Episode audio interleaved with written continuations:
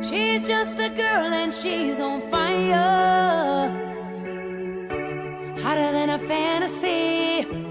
Lonely like a highway. 欢迎大家添加深交的微信：幺五零幺幺四二三八五五，幺五零幺幺四二三八五五啊，加入越野 Talk 的微信群啊，我们在那儿进行实时的交流和互动。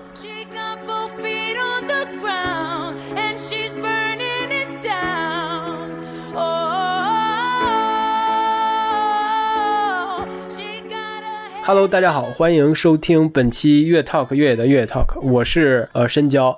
其实熟悉我们节目的朋友可能知道，我们节目虽然叫越野 Talk 哈，但是大部分的时间可能聊的内容并不一定真的是只围绕越野跑这一个专项领域，我们可能会聊一些其他各种各样的运动，以及找一些好朋友来做客我们节目，聊聊他的生活、他的故事，大概是这么一个比较轻松的一个氛围。呃，但是已经有好多听众新来的听众跟我们说，哎，你们这个叫越野 talk，为什么不呃请一些更多的越野跑者来聊天呢？于是我们就想，哎，何不借着这个听众的需求，我们把这个给他们满足了，就是我们请一些越野我们相熟的或者我们认识的一些越野跑运动员。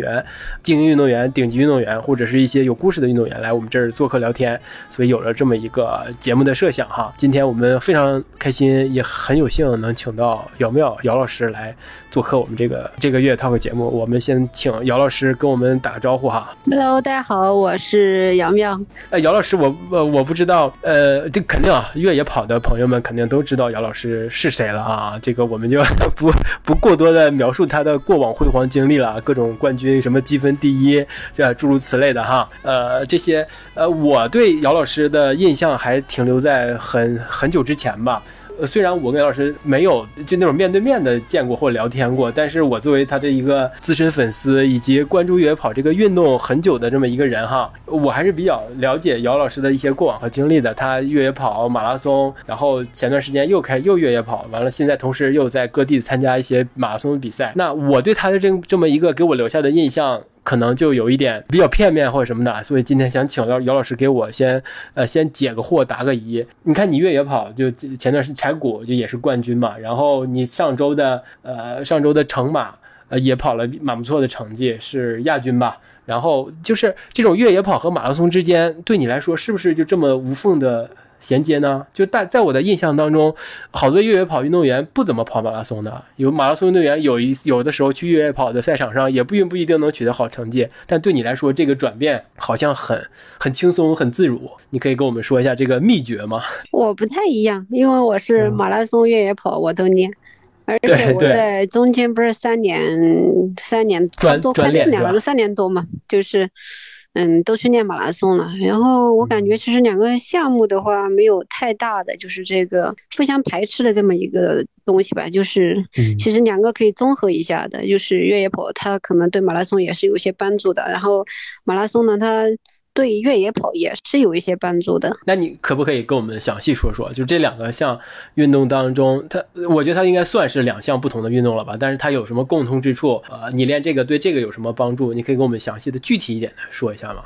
像马拉松的话，其实我们也是会跑一些很大的量啊，然后强度啊这些，其实对于越野跑还是有帮助。因为你去跑越野跑的话，很多时候它也不单单只是说你只需要嗯劳动就行，还是需要有一些速度的。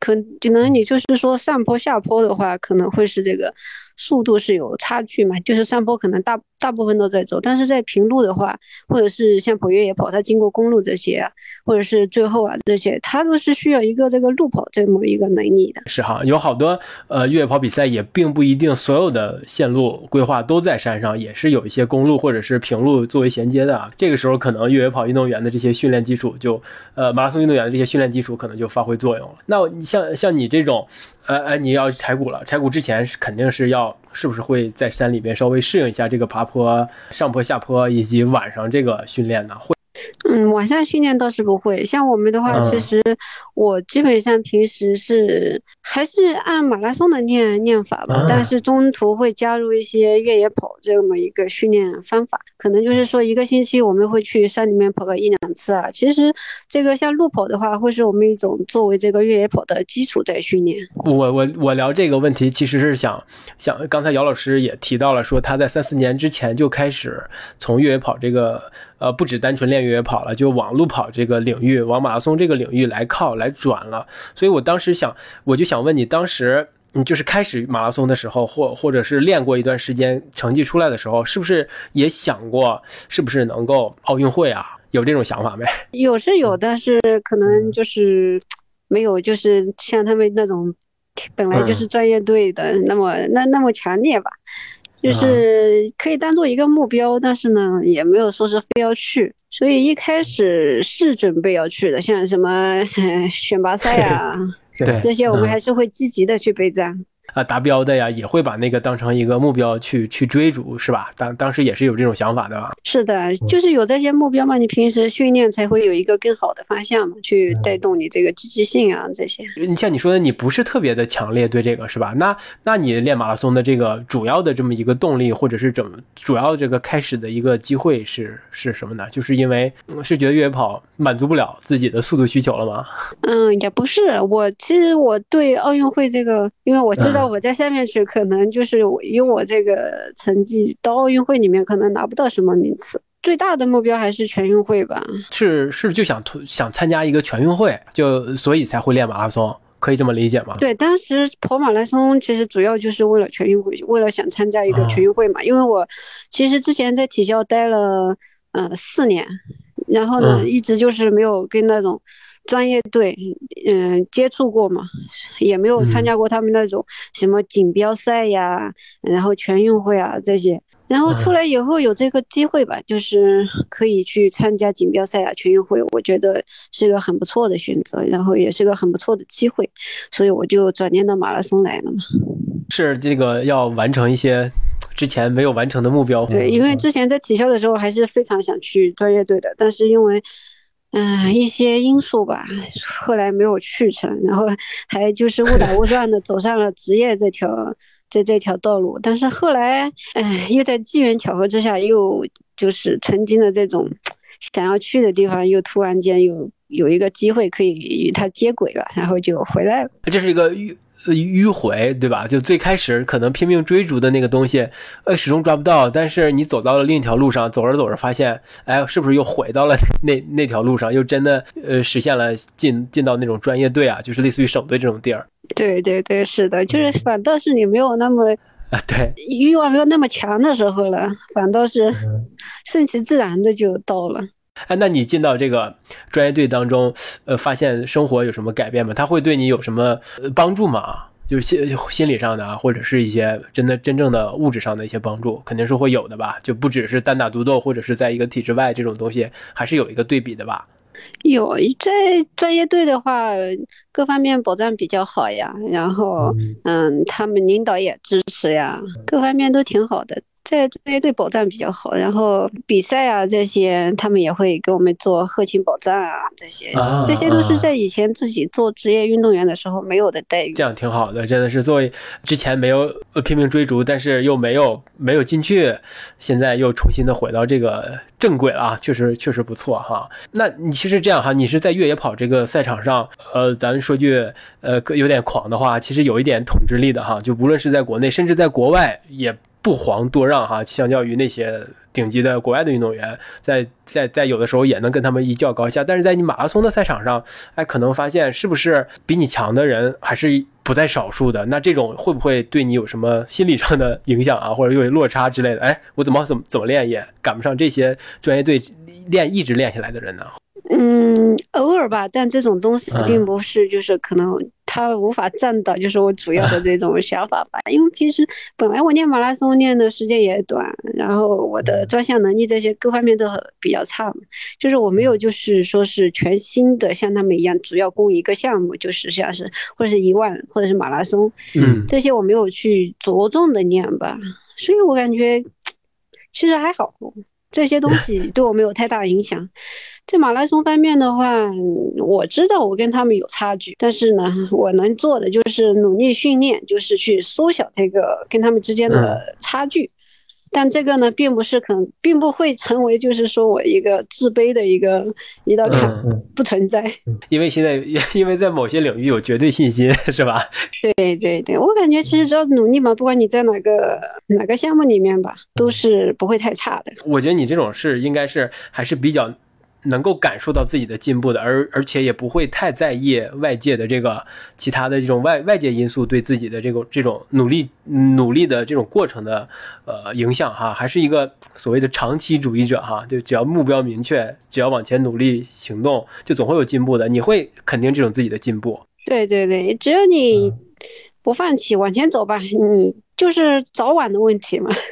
哎，听你这话，意思就是对你自己的职业生涯，呃，就是起码在马拉松、公路马拉松这个项目上的职业生涯，还是有有有一些呃长远的坚持和考虑和规划的，对吧？就不会哎练一练就不练了。那不会，就是我现在虽然就是说，嗯，目标不是非常清晰，但是它有一个 大概模糊的这么一个计划吧。但是现在目前没考虑要退役啊，也没考虑说念到哪儿不念了。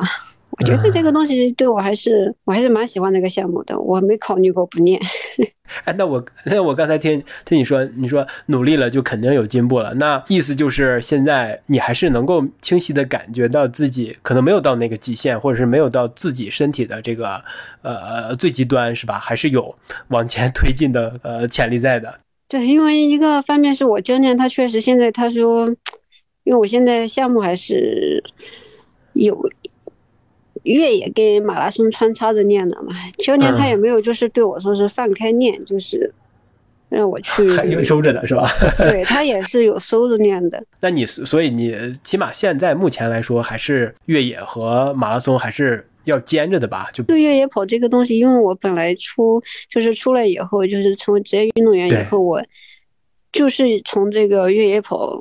跑出来的，大家也是通过这个项目认识我的。更多我是觉得越野跑这个项目更有情怀吧，虽然就它奖金很少啊，不像马拉松这么多，但是我还是喜欢越野跑这个项目，你知道吧？我感觉玩越野跑的人跟玩马拉松的人人群是有很大区别的，不一样，不一样。就是越野跑的人，我更喜欢跟他们接触。觉得他们怎么？他们更更单纯一点，或者是目标呃没有那么的单一，就是为了夺冠或者怎么样的，还是要再体验一些山野。的乐趣，所谓的哈是这样吗？差不多就你说这个意思吧。你说你因为对越野跑有情怀，对吧？除了情怀之外呢，那呃赛场上的成绩和肯定，我觉得这个肯定也是一方面的原因啊。因为确实在那个赛场上获得了很多认可，我觉得这个是可以不避讳的说哈。我觉得这个也是一个继续坚持下的理由。另外就是确实山上很有趣，那你还没有什么其他的原因对这个越野跑有什么其他的理解啊？或者是你自己作为一个精英运动员的视角是怎么看待这项运动的呀？肯定是在这个领域里面，我有自己的这么一个。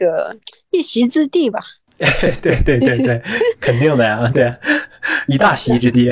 对对对，然后其实，在这个你能感受到那种被人尊重的感觉吧？对，这点很重要哎。那而且而且，我觉得越野跑可能。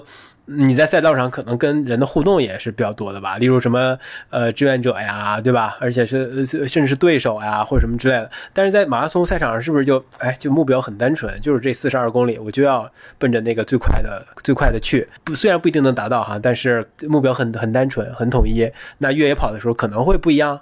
对，对你精英运动员来说是是这样的吗？当然，作作为一个我们这种普通的爱好者来说，哈，肯定就是边 越野跑中就是边玩边跑什么的，是是会体会到一些多样的乐趣的。我不知道你作为精英运动员是也会体验到这种我们普通跑者的快乐吗？在越野跑里面，其实跟这什么志愿者呀，还是这种就是。大众跑者啊，互动确实，虽然就是可能说你跟一个人的互动时间没有那么长，但是这一路上可能就是互动接触的人群比较多嘛。但是马拉松的话，就一个目标，眼里只有终点。对，到了。嗯，我教练对我的评价就是说。我我一上马拉松赛场，看我整个人，就感不管是场地赛还是马拉松啊，就看我整个人是比较懵的，就是完全好像不清醒的状态。但是在越野赛道上的话，就可以看到我这个人比较精神，然后呢又比较清醒，就是说我在这两个项目上完全感觉状态是不一样的。哎，可能就是马拉松这个项目比较让人精神紧绷吧，就比较紧张那种感觉。哎，那所谓的那个懵，嗯，是不是也是一种天赋呢？就是哎，我到了这个赛场上，我站在了这个起点，我就要排除其他所有的干扰，我眼里只有那个目标，然后就要往那个以尽快的速度达到那个目标。呃是不是？呃你的教练评价评价过你，是是这是不是一种天赋啊？他不？是这种，他不是这种评价，因为之前 之前跑的全运会，我不是参加一万米嘛，人嗯，家就是要发枪了。然后呢，人家都是往前走一步，我教练说他通过直播看到我是往后退一步，我当时还没太注意，所以这就是可能就是我比较懵、比较紧张的这么一个情况吧。啊，是因为紧张。嗯，也我我倒是个人没有感觉到紧张，可能就是在这个马拉松上面，我个人就是这种自然的这种身体反应，本能的就是有这种反应吧，可能就是不是我刻意去紧张啊这种。哎，对，那那你马拉松最好的成绩是二二三二三零吧，是吧？二三零多一点，是吧？对，二三零四十一秒，是也是在是在成都跑的吧？不是在成都，在二零年的南京马拉松。那你跟我们聊聊那个南那场南京马拉松，你跑最快的成绩的时候的精神状态是什么样？也是懵懵的吗？嗯，那是还好，但是我感觉我确实跑马拉松的记性不太好我，我老是会忘记我当时跑的时候是什么状态，是什么心情，大脑在想什么，没有这种想法。我现在我老是想不起来，但是那次的话是我的教练在前面带我的吧，他带着我跑，后来他带不住，他带不动了，他下去了，他跑不动了。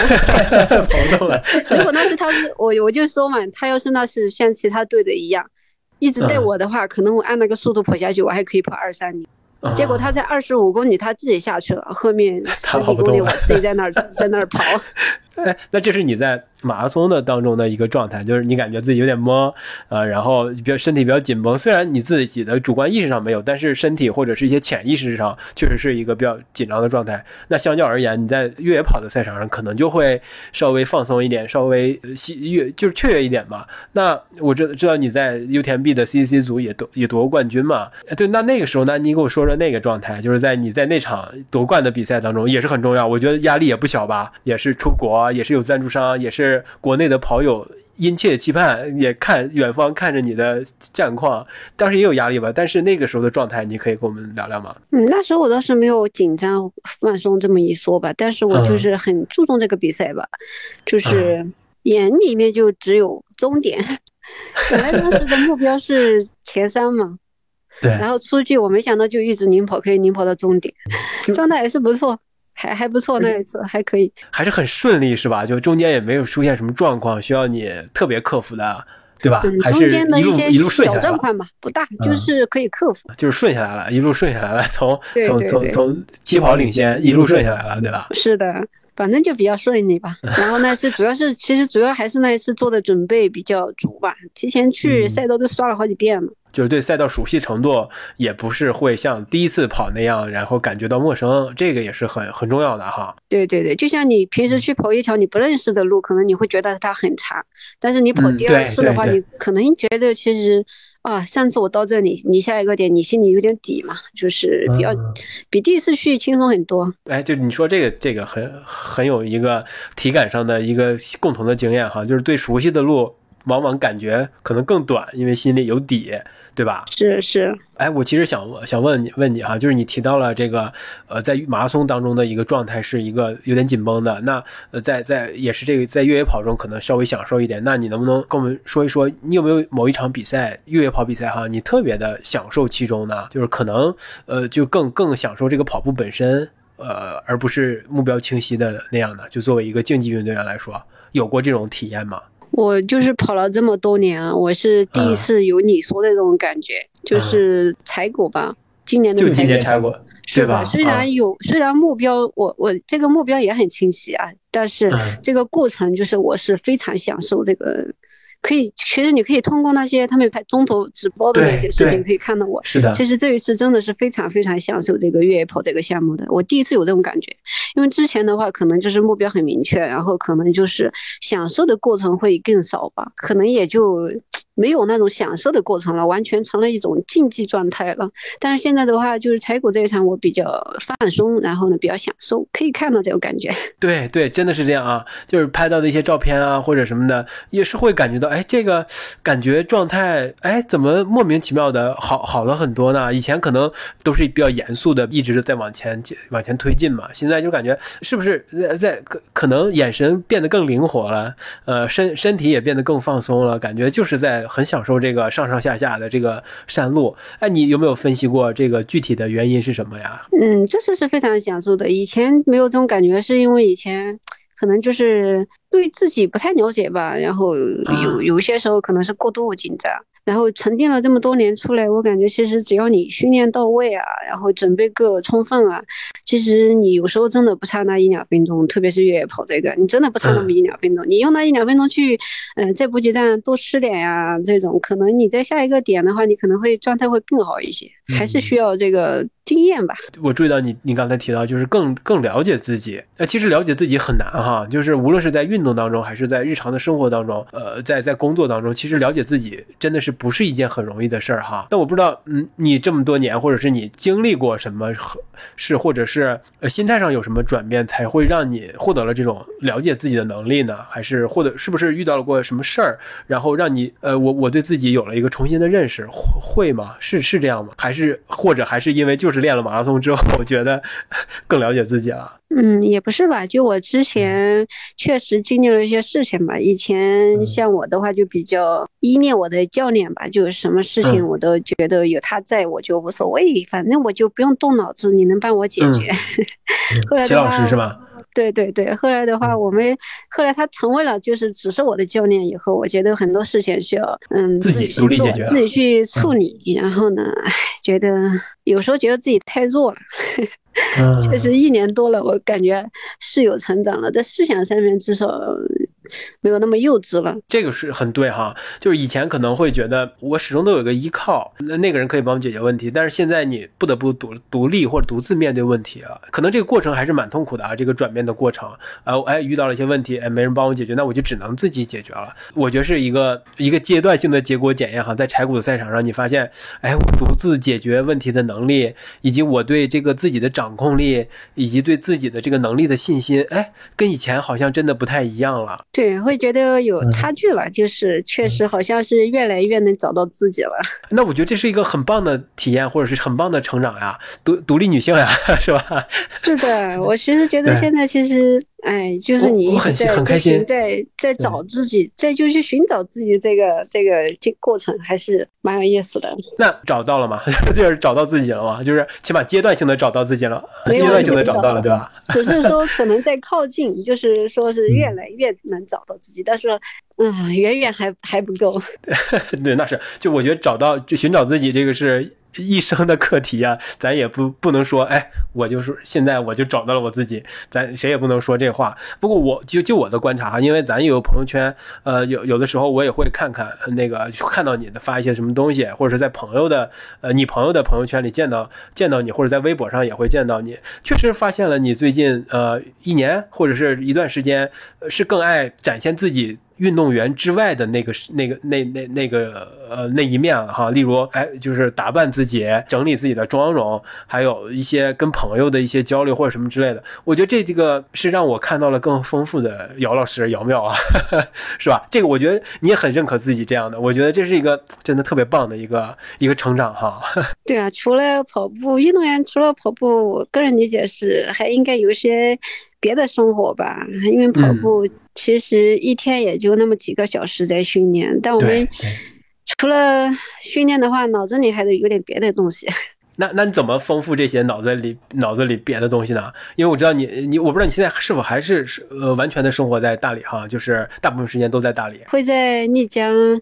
大理两个地方交换吧，有时候会跟朋友聊聊天啊，然后出去学学别的什么游泳啊，这些都可以。就是可能以前生活比较单一吧，就是处以前的生活是三点一线，就是训练，嗯，然后就两个就三个地方，训练场、食堂、寝室，三点一线。对，就现在的话，可能就是还是想做一些。别的事情一起吧，就是训练嗯不耽搁训练的情况下，我可以做一些自己喜欢的事情，自己想做的事情。我觉得这特特别好，而且而且最初迈出那一步也是需要蛮大的勇气的啊，就是我需要寻求独立，但是你真正的踏上那个那个寻找独立的那个那条路上的时候，还是挺需要勇气的啊，这个点个赞，这很不容易，很不容易啊。开始是蛮痛苦的，但是到后来你会发现，其实真的，嗯，还好，还是长痛不如短痛，是吧？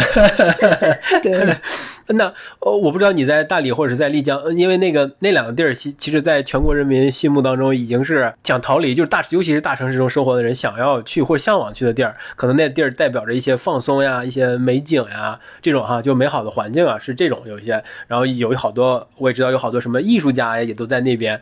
呃，我不知道你在那边接触的除了跑步的人相关之外，会不会接触一些其他的领域的人群呢？在那边跟大家一起玩儿什么？嗯，其他领域的倒是，其实我接触的都是他们或多或少都是会做这种跑步运动嗯的，但是他啊们专职可能会是说是开客栈呀，或者是干、啊开餐饮啊，就是这种别的。就是他们也不止一个一个单一个单单一的一个身份，就是他们也是跑步的爱好者，所以你们有交集，你们可以接触到。另外，他有一也有一份工作，对吧？或者是开客栈，或者是开开什么其他的东西，然后也会有一些交流。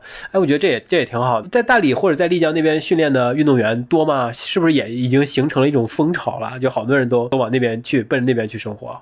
嗯，冬天的话运动员比较多，但是大嗯部分在丽江的话那边的话，可能是竞走队比较多。跑啊，的话，可能就是没有太多。还有一个就是越野跑的也有一些，但也不是非常多，因为在那边的话，海拔可能对那些平原的人来说的话有点高了，因为它光嗯城里面就两千四百多，都快接近哇两千五了。不不像你你这种从从小在亚亚高原生高原生长大的人，就对那个还是跟家里一样，是吧？对我生长的地方就一千嗯八嘛，我是我我的老家。呃，你我听你意思是现在呃可能会训练，呃，一方面还是会有齐老师来来帮助你作为教练来指指导嘛。另外，你是不是也会跟呃呃，因为你是现在是是应该是属于湖北队的对吧？那你会会有会跟着嗯什么集训队之类的一起训练吗？嗯，完全是独立的，就是我的教练嗯其实就只有齐敏，齐敏就是我的嗯主教练。哦，那所以就是他完全带着你来来给你安排训练计划、比赛计划或者什么之类的，都都是由他来给你安排，对吧？是的，训练方面跟比赛方面是完全是教练这边在安排。哎，那那最近我也也知道你不只是在呃，又是成都，又是呃，又是要厦门，然后又呃呃又柴谷什么之类，这这么安排这么紧密的比赛，会不会呃是你自己选择的吗？是因为哎比赛终于有了，要要多比场比几场吗？有这样的心态吗？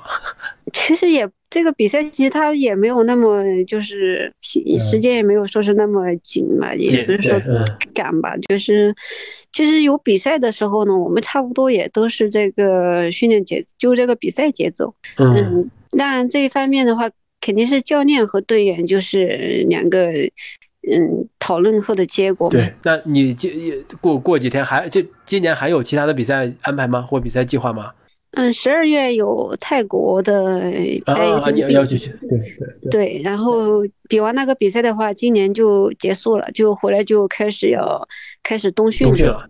对，那你今年冬训准备是又在丽江或大理吗？嗯，这个不太确定，我还是要听教练的安排。然后他现在，嗯，他在想计划，在弄这些安排，就是最终还没有排出来。呃，我其实还是呃有一个逃不过的话题啊，可能是就是因这个呃疫情的这个这个几年哈，就是我觉得不只是对你们运动员来说，就对日常所有的人来说都会有一个呃一个影响吧。我不知道他呃就这三年以来的这个疫情对你来说有没有什么特别实质上的一些心理上的一些一些或者是一些其他的一些影影响。一个训练上的训练嗯计划这些吧，还有打有被打乱的，然后有时候确实蛮搞心态的。不过呢，影响不大，能调整过来。已经是独立女性了是吧？是都能解决了。对，比如之前九月份不是说，嗯，要嗯参加那个嗯锦标赛嘛，场地锦标赛嘛，然后结果在赛前，嗯，一个星期不到吧，赛前几天通知取消了。其实我们为那个比赛呢，也准备了嗯不少时间吧，至少我们我们队里面教练都对排就就已经就是派下去。集训了，就已经外出集训了，结果到时候但是又取消了，然后呢，但是取消了，那怎么办呢？那没办法，那你就嗯，计划是死的嘛，然后你就开始变换，跑跑越野赛去吧，那就准备一下柴谷。啊，原来是这个原因啊，主要是一个重一个重要比赛锦标赛没有比，所以跑跑柴谷吧，是吧？锦标赛是柴谷是在训练计划当中的，但是我是在比赛当计划当中的，但是因为。当时，嗯，这个是是准备说是比完这个锦标赛，然后缓一段时间再开始准备采购。结果锦标赛直接取消了，那就调整一段时间，就开始爬山吧，跑越野吧。是是是，我觉得这种心态也也也挺好的哈。对，就咱们这个呃疫情导致的变化是我们没办法控制的，但是我们能控制的是什么呢？就是好好训练，有比赛就跑，对吧？对啊，以不变应万变。这个确实是一个很好的一个运动员心态。我跟好多运动员也有过交流或者聊聊天哈，我发现这个疫情对他们来说并没有影响到。嗯，他们正常的一些训练或者怎么样，虽然啊也很难受，就是没有比赛或者是一些比有比赛，哎，你我这准备的特别特别充分，特别什么，就想在那上面搏一把，或者是取得一个好成绩，但哎，突然告诉我取消了，就跟什么所谓的全运会或者是是是奥运会一样，那你退时一年，可能对好多好多人来说都是一个致命的影响吧，哈，就是可能职业生涯中就不能有最后一次参与的机会了。但对这些运动，对我聊过的一个运动员来说，嗯，无论怎样哈，无论即便有这样的变化，他们。所所所最好的应对，可能还是这个要坚持每一天日常的训练。哎，这个是确实对我们普通人来说，或者是日常日常来说是有一定的启发，或者是一些精神上的一个鼓励吧。就是你无论疫情怎么样，你还得做好你每天的事儿，日子还得过呀。对，是的，是这个是这个心态的，你不能太消极，不能太消极。哎，我发现运动员都很积极。运动员消极的话，那基本上就没有什么提升空间了。其实运动员还是心理素质还是比较好的。你可以看看，其实那些优秀的运动员，他们心理素质确实是比普通人要强大很多。那你觉得呢？你觉得你的心理素质在所有运动员当中，哈，你了解到的，他算是比较好的吗？我觉得我算是能扛的，因为你看我一九年，一九年我基本上只要出国，逢赛必退。但我还是扛过来了。我今天我又回到了越野赛这个赛道上，那说明啥？说明我还是没扛过来了。对，哎，那你说一对我我也我也注意到了哈。你提到这儿，我确实注意到，你在一九年的时候，就是经历过了一个可能所谓的这个叫低谷吧，就在起码在越野跑这个赛场上，甚至大家都说，哎，是不是属于姚妙的时代就要过去了？是不是有这样的一一个说法和外界的说法和内心的说法，肯定都有吧？别人说的归别人说的，其实他们说的 我都不认可，我也感觉我自己说了算。对，在我这儿过不了。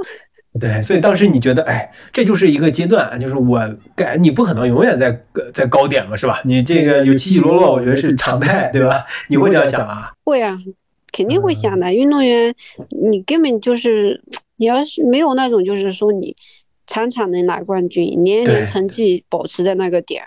或者说你年年有提高，这是不可能的。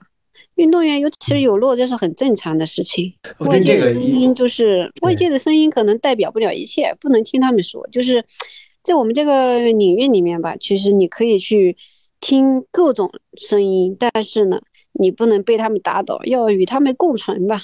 这是我的一个理解。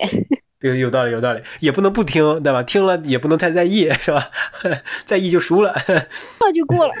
那我还真不知道，你可你还你当时的心理状况是有一些波动的哈，可能没有太太过在意，或者没有太过想象你你那个时候有有一些波动的。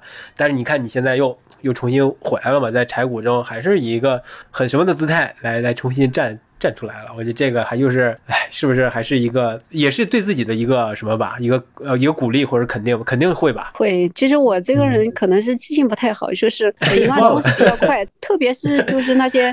不好的事情，我就不好的事情给我这个带给我这个大脑的一个感受吧。我可能就是记不记得时间不久，可能就是我今天可能我特别难受，我感觉我很，我感觉我今天我扛不住了，我感觉我就是整个人精神要崩溃了。但是其实过两天我感觉哇，没事了，就回来了。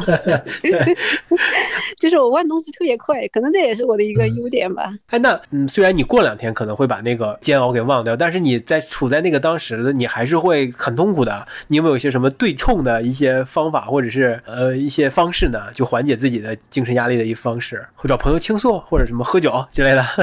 嗯，我不喝酒，我我我啊我不喝酒。然后呢，其实我觉得这种负能量，就是我在这种状态下面，我不应该给别人传播，就是我现在这个属于负能量的这么一个情绪。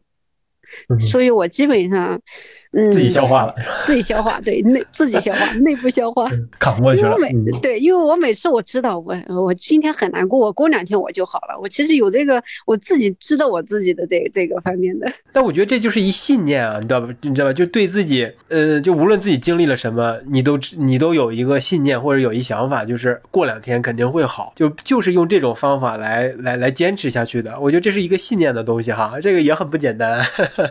是啊，有时候嘛，人就是我感觉就应该要嗯不能太清醒。嗯，哎，你 有智慧是吧？